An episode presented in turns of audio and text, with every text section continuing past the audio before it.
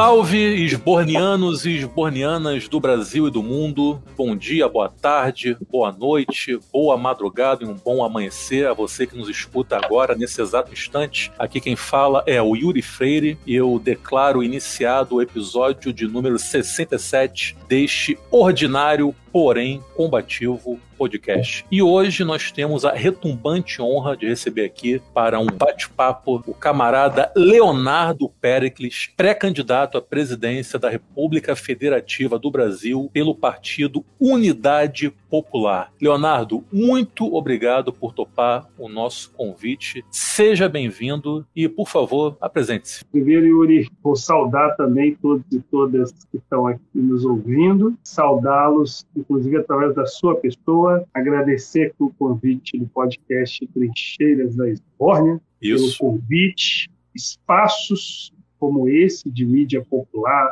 alternativa, na nossa pré-candidatura, a gente vem dedicando sempre o nosso tempo para estar tá conversando, porque esses espaços eles têm, contam com uma independência importante e conseguem chegar em muita gente, cada dia mais gente hoje. Eu queria saudar, inclusive, essa, essa iniciativa, esse trabalho que vocês vêm fazendo. E apresentando rapidamente aqui, né, como a base já foi dita, eu sou Leonardo Pérez, estou como presidente nacional desse mais novo partido político no Brasil, que é a Unidade Popular. Eu venho de uma militância de 22 anos ininterrupta, eu iniciei no início de 2000 essa militância, uma militância a partir sempre do movimento social e popular. Iniciei no movimento estudantil ainda secundarista, né, que a gente chama estudantes do ensino básico, né, do fundamental e médio.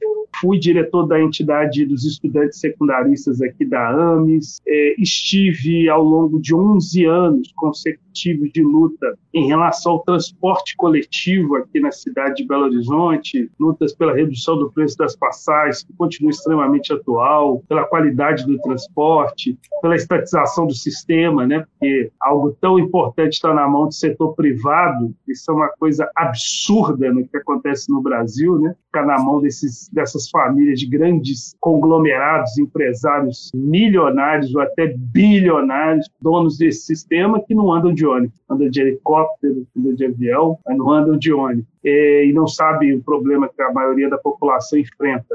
Né? Tive nisso, nesse processo, a gente conquistou inclusive o meio passe no transporte coletivo em 2011, né, nesses 10 anos, 11 anos de luta permanente. Passei pelo, pela universidade, pela UFMG, o curso de biblioteconomia que eu não cheguei a concluir. Nesse período também participei do movimento estudantil lá na UFMG e também do movimento estudantil universitário, fui diretor da União Nacional dos Estudantes da UNE. E de 2011 para cá, eu passei a atuar no movimento de bairro, de ocupação, de moradia, né? movimento de luta nos bairros, vilas e favelas, movimento que eu componho, inclusive, faço parte até hoje. E aí, de 2012 para frente, eu sou morador, sempre morei em periferia, mas Sim. passei a morar na ocupação Eliana Silva, que foi uma ocupação feita pelo MLB. Estive todo o processo de preparação na ocupação e moro até hoje aqui. Já estão completando 10 anos. Em agosto, nós vamos completar 10 anos da ocupação e 10 anos que eu moro nessa ocupação aqui na região do Barreiro, em Belo Horizonte. Desde 2014 estou nesse processo de articulação que deu origem, desde 2013, né, na jornada de junho de 2013, a gente chegou à conclusão que era necessário construir um novo partido, uma crise política de representação estava colocada e a gente começou o processo para criar a Unidade Popular. Estou na presidência desde então, fui uma liderança da jornada de junho aqui de 2013, né, em Belo Horizonte, inclusive mostrando que a jornada de junho não foi um golpe da direita, foi um, um levante né, do povo popular, várias classes sociais participaram. Claro que a direita, sobre manobrar posteriormente e se apropriar de vários frutos né, daquele processo da jornada de junho. Mas ela também gerou frutos da esquerda. Um deles foi reduzir as passagens em 200 cidades do Brasil, isso nunca tinha acontecido na história do Brasil e também a UP passar a existir, ela é um dos produtos à esquerda da unidade da, da, da jornada de junho de 2013. Tivemos a alegria de conseguir legalizar o nosso partido, a Unidade Popular, ser o único dessa nova legislação de 2015 para cá. Tamanhas as dificuldades que são, você tem que ter apoio de mais de meio milhão de pessoas, de eleitores e eleitoras, que não pode ser filiado a partido, enfim, um conjunto de dificuldades e nós conseguimos lograr êxito a partir de lideranças populares. Se me permite, Yuri, falar disso, Com certeza. É, essa é uma realização que nós consideramos de extrema importância no Brasil esses últimos anos, talvez uma das grandes novidades da esquerda, porque tamanha força foi para conseguir fazer isso que até o presidente atual, que nós estamos em oposição, presidente fascista, autoritário,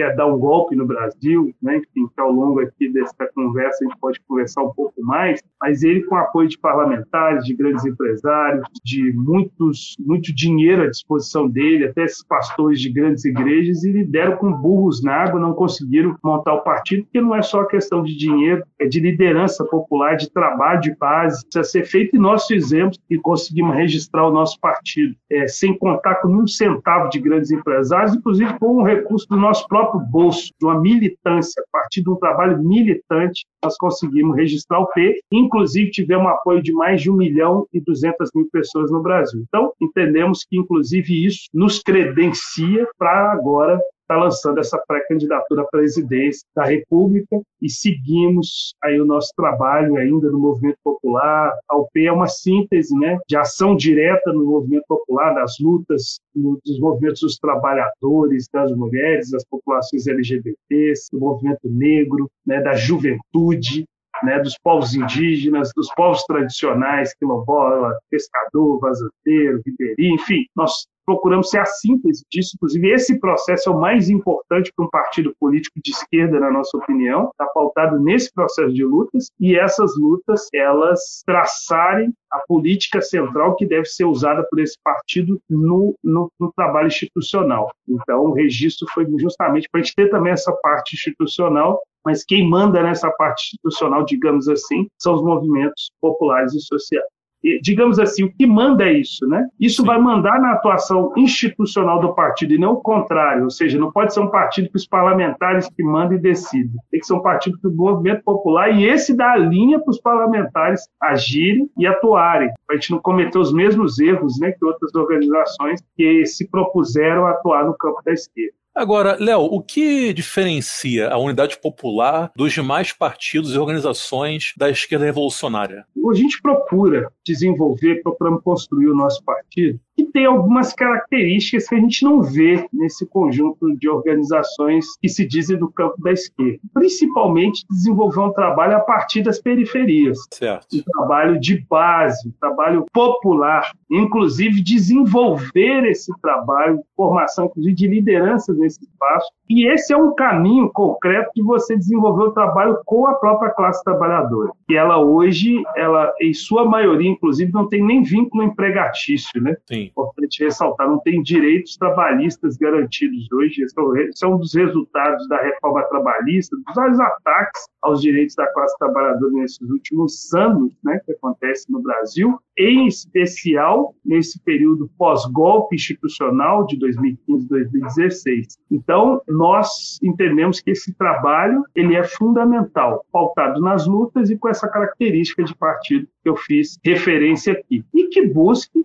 é, desenvolver um trabalho radical e ao mesmo tempo amplo. Nós entendemos que ser radical não significa ser estreito, Sim. ser isolado, é, falar para pouca gente. Nós entendemos que você pode ser radical e ser extremamente amplo, buscar extrema amplitude, e essa amplitude é para onde? Para a burguesia?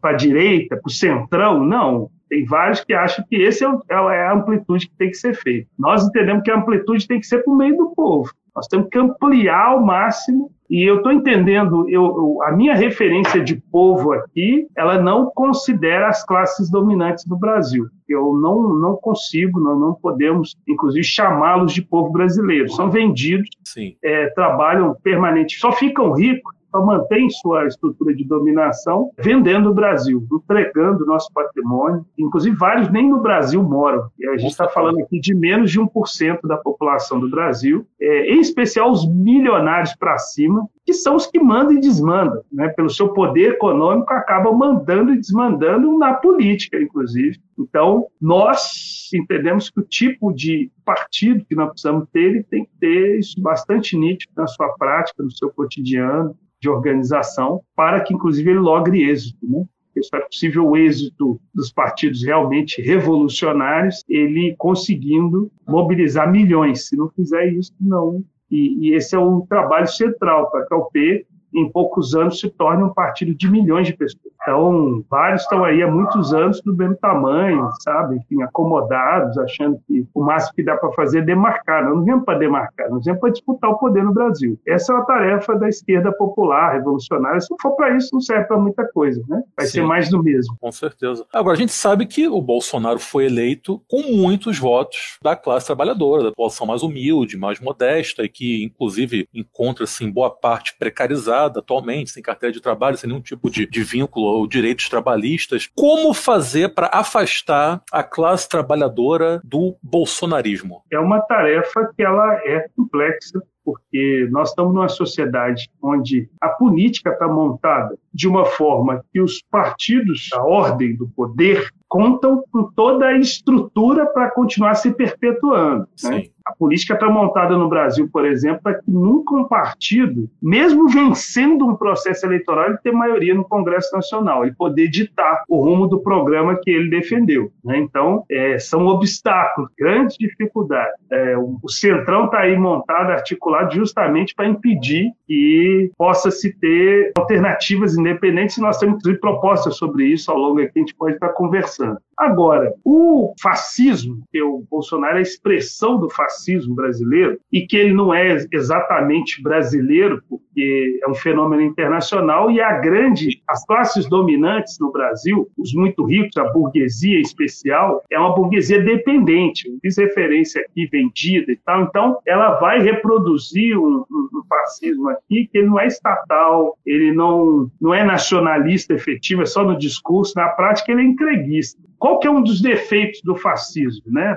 Um deles é falar mentira o tempo todo. Isso é uma característica do Bolsonaro e dos seus, dos generais que estão junto com ele e tal. Praticar corrupção de forma permanente, governar contra os interesses dos trabalhadores. E esse é o defeito que conta, porque eles, por implementar uma política neoliberal permanente, o neoliberalismo não funciona para os pobres, né? ele funciona para os ricos quem os banqueiros estão rindo até o canto da orelha Sim. com a política que o Bolsonaro está fazendo. E claro que isso vai reverberar na sociedade. Agora, a classe trabalhadora, a vida dela piorou sob os governos Bolsonaro, governo Bolsonaro. Ela piorou pós-golpe institucional, os governos pós-golpe, porque teve o governo do Michel Temer também, não que com o PT estava ótimo, né? Nós temos muitas críticas ao que vinha vindo, esse período final aí do governo Dilma em especial, né? E a própria falta de enfrentamento que eles fizeram para não chegar nessa situação porque poderiam, por exemplo, não ter feito a Comissão Nacional da Verdade como fizeram, podia ter feito a punição, uma justiça de transição no Brasil, feito a punição dos torturadores, revisto as práticas é, da ditadura, a base estrutural da ditadura que está na sociedade, enraizada na sociedade, não é só no Serviço de Segurança Pública, nas instituições,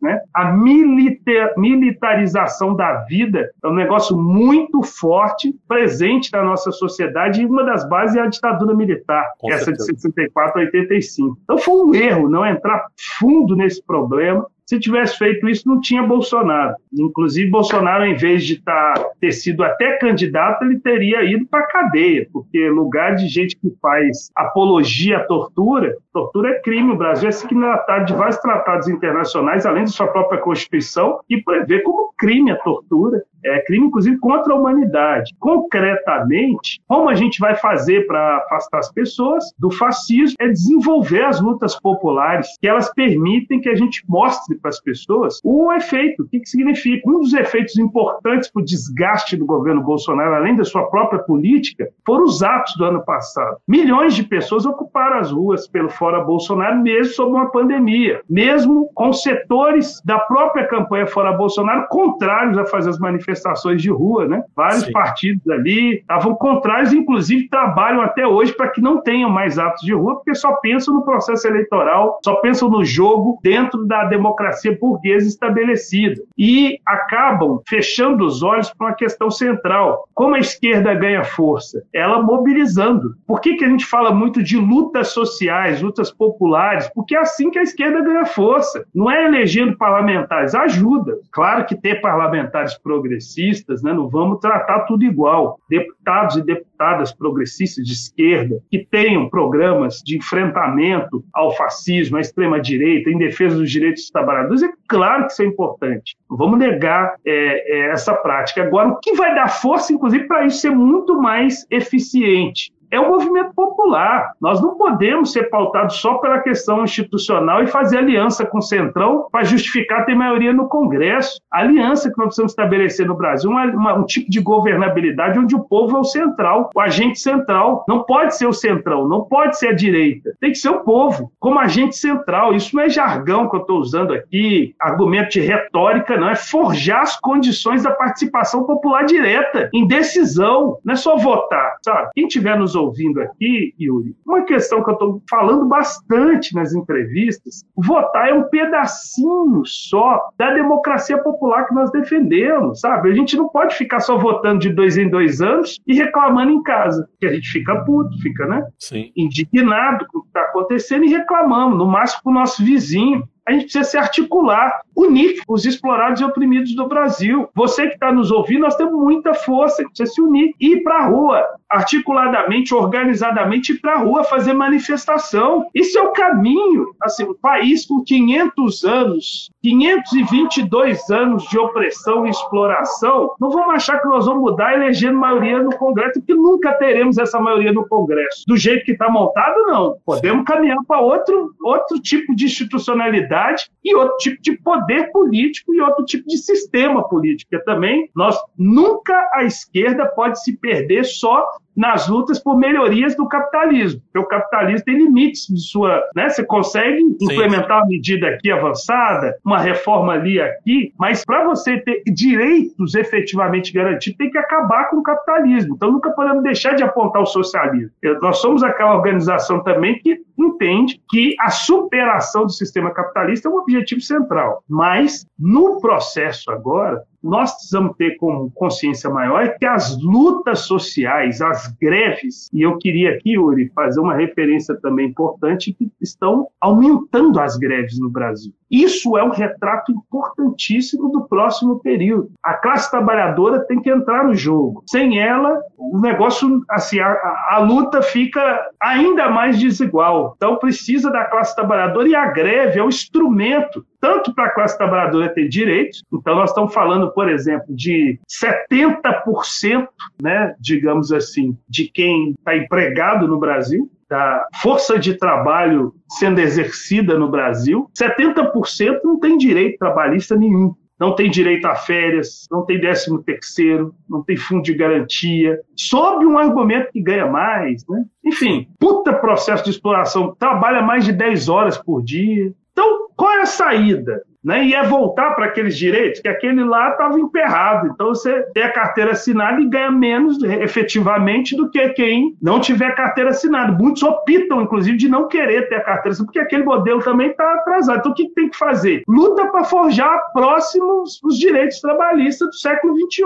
Você tem luta. No, no final do século XIX, trabalhadores e trabalhadoras não tinham direito nenhum, né? praticamente. Sim. Não tinha. Você acaba com o fim da escravidão formal, que não garantia garante o direito de um para o povo negro, e essa classe trabalhadora entra sem nada. Né? Como é que ela vai forjando? Como é que surgiu esse direito? Foi Getúlio Vargas que fez CLT. Antes de aprovar CLT, teve milhares de greves, de lutas, de categorias inteiras, tecelões, as categorias mais organizadas historicamente, tecelões, metalúrgicos, comerciais, começaram a implementar nos acordos coletivos, começou a ter esses direitos. Passou a ter licença maternidade, passou a ter décimo terceiro, passou a ter direito de férias. Isso foi crescendo. Chegou uma hora que não tinha como, tinha que reconhecer isso para o conjunto, e aí sim vem a CLT. Então é fruto de um processo. E os entregadores, vou dar um exemplo né, de, de trabalhadores desse século XXI, os entregadores estão travando lutas, estão gerando as condições do próximo período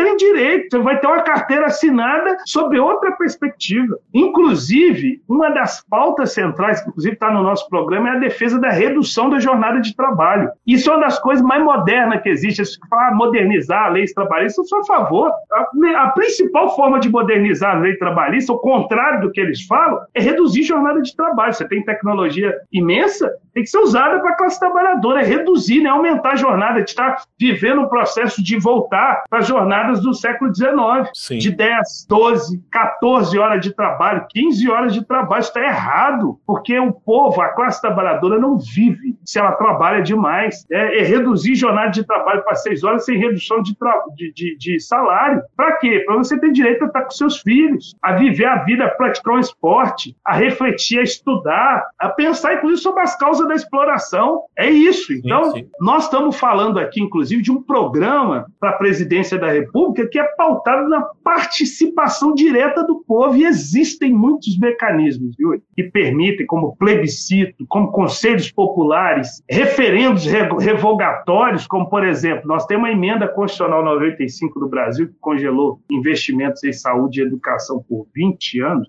é um dos maiores crimes contra o nosso absurdo, povo. Absurdo, absurdo brutal. Junto disso, a reforma trabalhista, que foi um maior engodo, enganação da nossa história. Falou, ela tem que retirar direito para poder ter emprego. Ridículo. E, e, qual que é o resultado? Aí não resolveu, veio o isso Temer. Aí entrou o Bolsonaro, não resolveu, ele disse: não, é porque tem que fazer a reforma da Previdência, aí vai ter emprego. Aí fez, piorou. Nós temos um dos piores índices de desemprego da nossa história. Então, o que é a nossa proposta? Fazer um referendo revogatório, um plebiscito, onde o povo brasileiro vai ser chamado para falar se quer ou não continuar com isso. Revogar a reforma trabalhista da Previdência e a emenda constitucional 95, que tem caminho institucional para fazer isso com votação de milhões. Se você vota para eleger, por que, que não pode votar para revogar medidas como essas? Então, nós achamos que isso é central. Isso é, isso é das primeiras medidas para a gente fazer, é essa. É revogar tudo isso, todo esse arcabouço né, que foi montado contra os interesses do povo, da classe trabalhadora, e está na base do, do bolsonarismo. Né? Então, toda vez que as lutas vão, nós vamos conseguindo mostrar para o povo, e hoje milhões já têm clareza de que o Bolsonaro não é a saída. Agora, Léo, já tô, já, já tô cheio de intimidade, né? De Léo. Me diz uma coisa. O que te motiva a aceitar essa árdua e inglória tarefa de ser candidato à presidência do Brasil? Olha, uma base eu comecei a falar aqui, mas vou dizer também da base central do nosso programa. É ter um programa de reformas estruturais de esquerda sendo afirmado no Brasil. Porque, em cima dessa ideia de fazer aliança com o Centrão, que é o único jeito com a direita, né? Porque quem é Geraldo Alckmin? É um representante da extrema-direita no Brasil, né, responsável por retirada de direitos profunda, pelo golpe institucional. Ele foi um dos responsáveis que articulou o golpe. O seu partido da época, o PSDB, ele era um dos agentes centrais. Né? Um dos maiores despejos da história do Brasil, que foi do Pinheirinho, foi da gestão do Geraldo Alckmin, Bem em lembrado. São Paulo. Né? É importante lembrar isso, né? movimentos de moradia ligados a isso, isso é incompatível é o ladrão de merenda, da máfia da merenda, que nem investigado efetivamente foi. E é um cara da Opus Dei, que é um setor da igreja mais anti-povo que tem. Enfim, é um representante das classes dominantes e o exército golpista, que sempre eles estão por trás na história do Brasil dos golpes, né? Inclusive desse de 2016, haja vista que o governo é um governo dos generais, ele não é um governo Bolsonaro. Quem manda no, no Bolsonaro são os generais. Não é à toa que o Mourão é vice, e tem toda uma articulação, porque é, o Braga Neto e vários dos generais que estão lá têm toda uma articulação para se manter. Articularam o golpe, estão aí no governo Bolsonaro e é um dos governos com mais presença de militar, até do que na ditadura né, de militares no governo que deram o golpe não foi para sair. Então não vamos ter ilusão. Fácil, fácil tirar o Lula. Se for necessário, está lá o Alckmin para cumprir esse papel. Então vejamos o que está em curso. Precisamos olhar, não ser ingênuo. De onde veio Michel Temer? Então não sejamos ingênuos. O enfrentamento com o fascismo, com as Forças Armadas no Brasil, né, com o alto comando especial das Forças Armadas, porque os praças são outra história. A base das Forças Armadas são trabalhadores, filhos da classe trabalhadora, que estão lá, principalmente negros, nas polícias militares. Então, na verdade, nós temos que mudar esse comando. Isso é uma discussão e, e a gente está afirmando um programa. E o programa, a base dele é o quê? Primeiro, não é possível tirar o Brasil da profunda crise econômica que se encontra sem vultuosos investimentos na economia. Não tem jeito, não vai sair da crise se não fizer isso. De onde vai tirar o dinheiro? Porque o problema do Brasil é que tem um orçamento riquíssimo 4,7 trilhões, é muito dinheiro. Dá para resolver as chagas sociais do Brasil ano a ano, é possível. O problema é que não é que não tem dinheiro, é que não sobra dinheiro. Ele já está muito bem articulado. Um deles é o sistema da dívida pública. Metade, mais da metade do orçamento é consumida. Tudo que o Brasil arrecada de impostos, quem paga imposto centralmente são os pobres no Brasil, vai para o orçamento e vai para o sistema da dívida. Quem ganha com ele? Banqueiros, dono do Itaú, do Bradesco, do Santander, de bancos internacionais, de agiotagem nacional e internacional. Enfim, é o sistema financeiro que ganha. A dívida pública não foi contraída no Brasil porque tem um debate, inclusive com gente que diz que é de esquerda. Não, mas a dívida pública não é o problema central, porque todo país se endivida, e é mesmo, todo, todo país tende a contrair dívidas, mas dívidas concretas, para fazer coisa concreta. Por exemplo, se o Brasil tivesse endividado para construir hospital, alguém ia ser contra? Para resolver, para construir universidades, melhorar o saneamento básico no Brasil,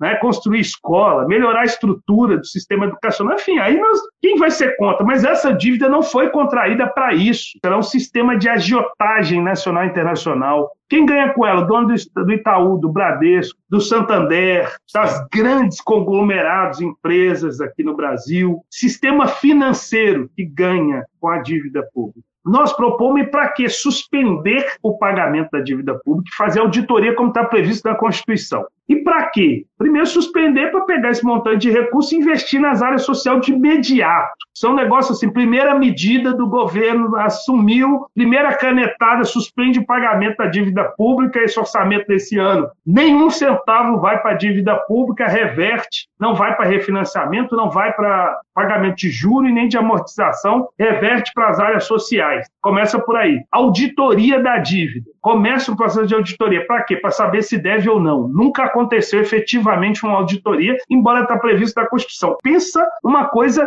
maluca. Um país que paga bilhões e bilhões e bilhões por dia de juro e amortização de uma dívida, que não estuda, que não pega os papéis, que não aprofunda para saber o que, que deve, o que, que não deve. Isso, inclusive, com, tem pessoas que recebem a dívida que são secretos, os seus, a sua identidade. Imagina um negócio desse, sabe? A, a CPI da dívida pública que aconteceu em 2011 no Brasil, comandada, uma das pessoas que estava à frente é a Maria Lúcia Fatorelli, que é uma das maiores especialistas do mundo sobre a auditoria da dívida, é o grupo mais sério que debate isso aqui no Brasil. Ela evidenciou um monte de dados, mas não foi uma auditoria efetiva, foi uma CPI. E, basicamente, o que foi levantado lá foi colocado debaixo dos panos. Então, Yuri, isso e quem estiver nos ouvindo, isso é uma das tarefas centrais para você ter recurso, sabe? E aí você, a gente quebra a questão do, do, da emenda constitucional que eu fiz referência e permite investir massivamente na nossa proposta educação, saúde, moradia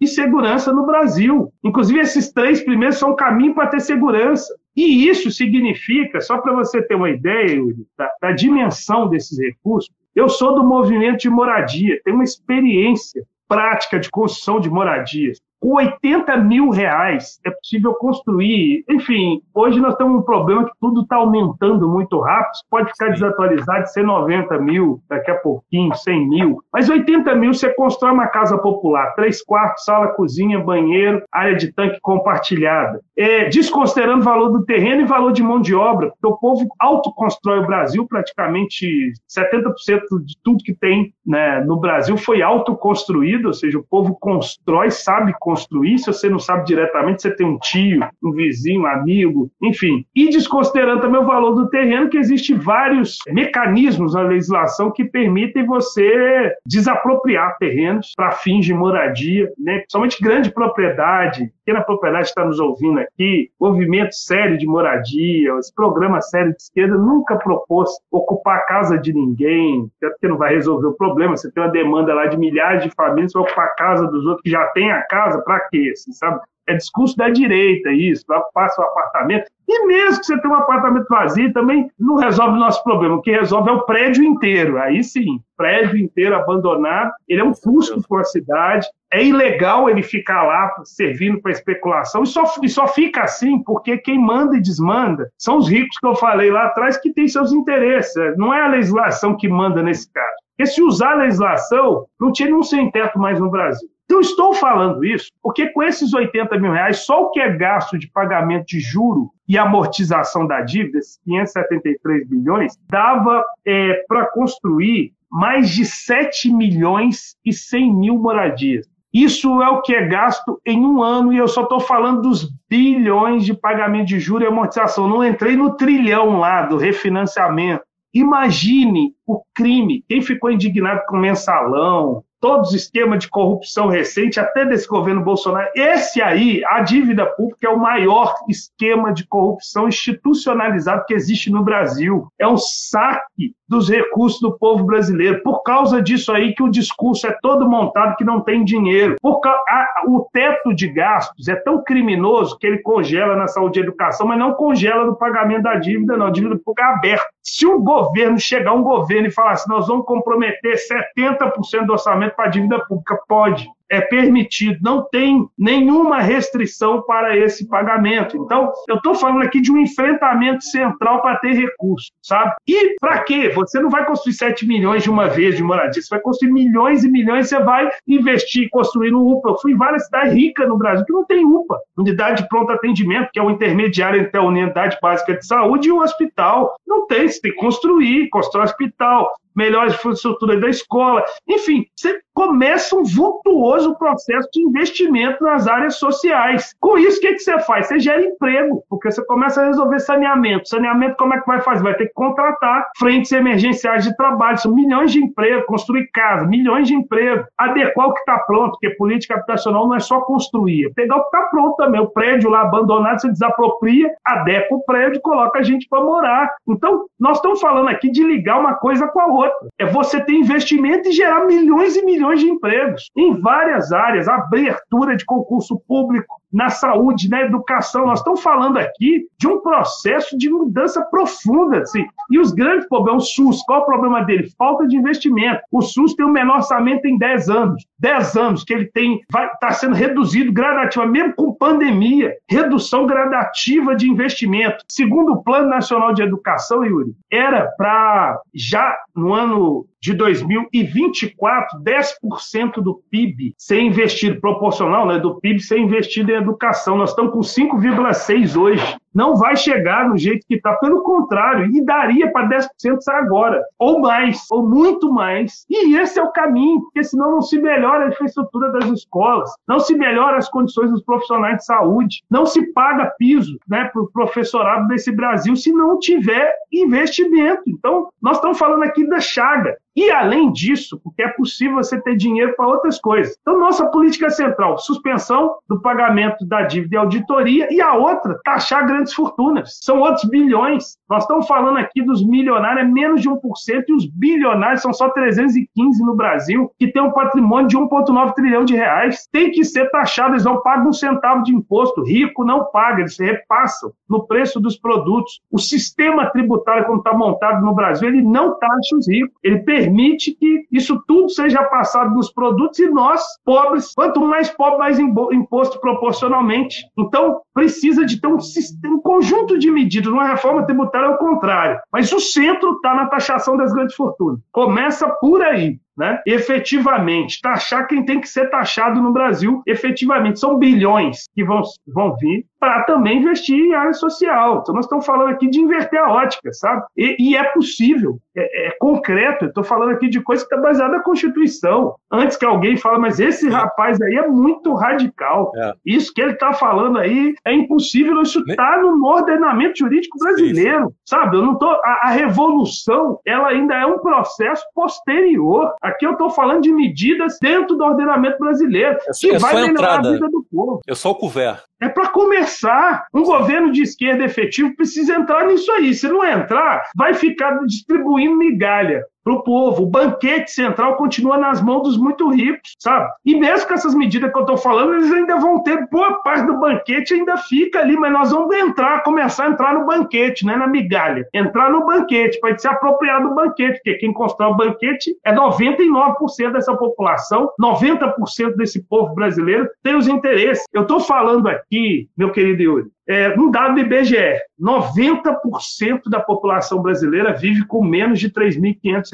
70% da população do Brasil vive com até dois salários mínimos. Essas medidas aqui, elas não pioram a vida de nenhum desses setores. Pelo contrário, elas são para melhorar a vida desses setores, porque aí é os que usam o SUS, é os que usam a educação pública, é os que usam o sistema de transporte, é os que não têm onde morar. Está concentrado aí nesses 70%, por exemplo, até dois salários mínimos, está concentrada a maioria dos que não que, que mora de aluguel e tem um ônus excessivo. O valor do aluguel que ele paga rebenta 30, mais de 30% da sua renda. Isso é um problemão, porque é, isso vai infligir em fome. Você deixa de comprar coisa para comer para pagar aluguel, sabe? Então tem solução para resolver. É os que estão nas áreas de risco, quando chove, estão morrendo. É os que vão para a rua. O que tem de famílias, famílias inteiras, foram parar no olho da rua, são, estão hoje em situação de rua, porque não tiveram como pagar aluguel, não tem garantido seus direitos. E eu estou falando aqui de botar esse povo para morar e ainda gerar emprego para esses que estão desempregados. É um ciclo virtuoso. É o contrário. Nós estamos falando de investir no nosso povo. E essas são portas de entrada, como você falou, para outras medidas estruturais, como a reforma agrária. Nunca saiu da pauta, nunca deixou de ser atual, porque nunca foi feita no Brasil. Nenhum, é, quem estiver nos assistindo também, nenhum projeto de país que vingou nesse mundo afora, seja no campo socialista ou capitalista. Eu quero reforçar que até no campo capitalista, nenhum se tornou potência sem fazer reforma agrária. Mas presente qualquer país, os Estados, Unidos. Unidos. O setor liberal que estiver assistindo aqui, ouvindo essa entrevista, vai começar absurdos, suas ideias comunistas são mesmo, também ideias de comunista. Né? Esse programa, a base do nosso programa é socialista. É uma base é, para um futuro socialismo. Sim. Não vai ser no processo eleitoral que nós vamos implementar socialismo. Nós estamos falando de medidas aqui avançadas, possíveis de ser implementadas e tal, que dão as condições do povo tomar seu destino. Né? A questão fundamental é que os Estados Unidos só se tornou a potência que foi porque o Norte venceu o Sul. O Sul era escravista. O Sul latifundiário perdeu na guerra interna, na guerra civil lá. O, Norte venceu. O Norte era mais progressista e era dos pequenos produtores e implantou em boa parte dos Estados Unidos uma reforma agrária que permitiu desenvolver a economia interna. Então nós estamos falando aqui no Brasil de um processo que nunca aconteceu. E qual que é a base da agricultura no Brasil? Exportação. Isso serve para o povo brasileiro? É claro que não. O que, que o povo. Olha, nós estamos na época que tem mais gente passando fome. Uma das épocas tem mais gente passando fome no Brasil. São 20 milhões que vivem em fome crônica. Não tem o que comer por mais de 24 horas e outros 116 milhões. Olha que dimensão disso, é mais da metade da população do Brasil que vive na chamada insegurança alimentar, que é você não ter os nutrientes devidos, você alimenta hoje, mas você não sabe como é que está o dia de amanhã, enfim, é uma situação gravíssima que pode virar fome em vários momentos, né? Então é isso. Enquanto isso, o agronegócio está batendo recorde de exportação. Para que, que serve esse agronegócio? Se não é para alimentar o nosso povo, então não serve. Sabe? Qual que é a base da agricultura, da, da reforma agrária que nós defendemos? Reforma agrária popular. Transformar a agricultura, para que a finalidade central da agricultura seja alimentar o nosso povo. Será que está errado isso, uma medida dessa? Isso é o central, isso é o fundamental, isso é elementar. Base. Agricultura para alimentar o nosso próprio povo acabar com a fome, abolir a possibilidade de fome no Brasil. Isso é possível, isso é real. Nós estamos falando dos maiores produtores de grão do mundo, de carne do mundo, de café, de enfim, de frutas, de a diversidade de alimento é impressionante. Não dá para dormir com um barulho desse. A reforma agrária urge no Brasil. E é necessário enfrentar, sim, o agronegócio. O agronegócio é um dos grandes inimigos do povo brasileiro, que destrói nossos biomas. Estão indo para cima da floresta amazônica, do cerrado, estão atacando as terras indígenas. Portanto, a demarcação está do lado da reforma agrária, a demarcação das terras indígenas e quilombolas, porque são grandes guardiões dos nossos biomas, que são importantes para a população inteira. Não vão ser aqui cair nesse discurso da extrema-direita. Os povos indígenas não são nossos inimigos, são nossos irmãos. Eles, inclusive, os povos e as comunidades tradicionais, né? sobretudo os quilombolas, têm muito a ensinar para a gente da relação direta com o meio ambiente, a preservação, a produção de alimento saudável sabe? Destruir floresta para poder produzir alimentos é base de uma agricultura atrasada do capitalismo, porque os povos indígenas produzem alimentos sem derrubar a floresta. Olha que coisa fantástica. A agrofloresta é uma realidade objetiva uma tecnologia fantástica dos povos indígenas do Brasil. Então, nós estamos falando aqui de, de, inclusive, beber nas nossas fontes, Yuri. Nós estamos falando aqui de seguir a nossa ancestralidade, adequar o que tem de mais avançado no mundo de luta popular, de medidas efetivas, políticas a favor da maioria, a favor da classe trabalhadora, do povo do explorado e oprimido, com sabedoria popular histórica, ancestral que nós temos aqui nesse Brasil. Ou seja, eu estou falando por que ser candidato aqui, pré-candidato à presidência da República há tanto tempo, não sei se passou o nosso tempo, se, enfim, você fique à vontade também para me interromper aqui, Não, mas estou falando de uma base de transformações profundas nesse Brasil e de permitir o Brasil ser uma potência e ser um paraíso aqui na Terra, que é possível. Essa riqueza toda desse país ela é, deu errado, está dando errado, é por culpa do povo brasileiro. É dessas elites, que elas que governam 522 anos, como é que você pode responsabilizar o povo que nunca governou? O povo brasileiro nunca governou o Brasil. Em nenhum momento na nossa história, em nenhum. Chegou perto, teve governo progressista, teve, não foi tudo de direita, reacionário, não, teve, mas limitadamente. Esse programa de grandes transformações, que é o único jeito de tirar o Brasil da profunda crise estrutural histórica e da atual, só é possível com enfrentamento com as classes dominantes. Sem isso, não tem mudança sabe? Eu estou tentando aqui ser o mais direto possível para mostrar para as pessoas que não tem saída, entendeu? De se aliando com esse centrão, fazendo esquema, não vai fazer essas mudanças. Pode dar um pouco mais de migalha. Mas nós queremos as migalhas ou queremos acessar o banquete? Esse é o debate profundo da esquerda dos próximos anos. É possível acessar o banquete? Na nossa humilde avaliação, é possível. É possível. Mas é um processo de forjar essa nova governabilidade que o povo é o centro. As ruas são o centro. E um exemplo interessantíssimo, Yuri, é o Chile, aqui do nosso lado.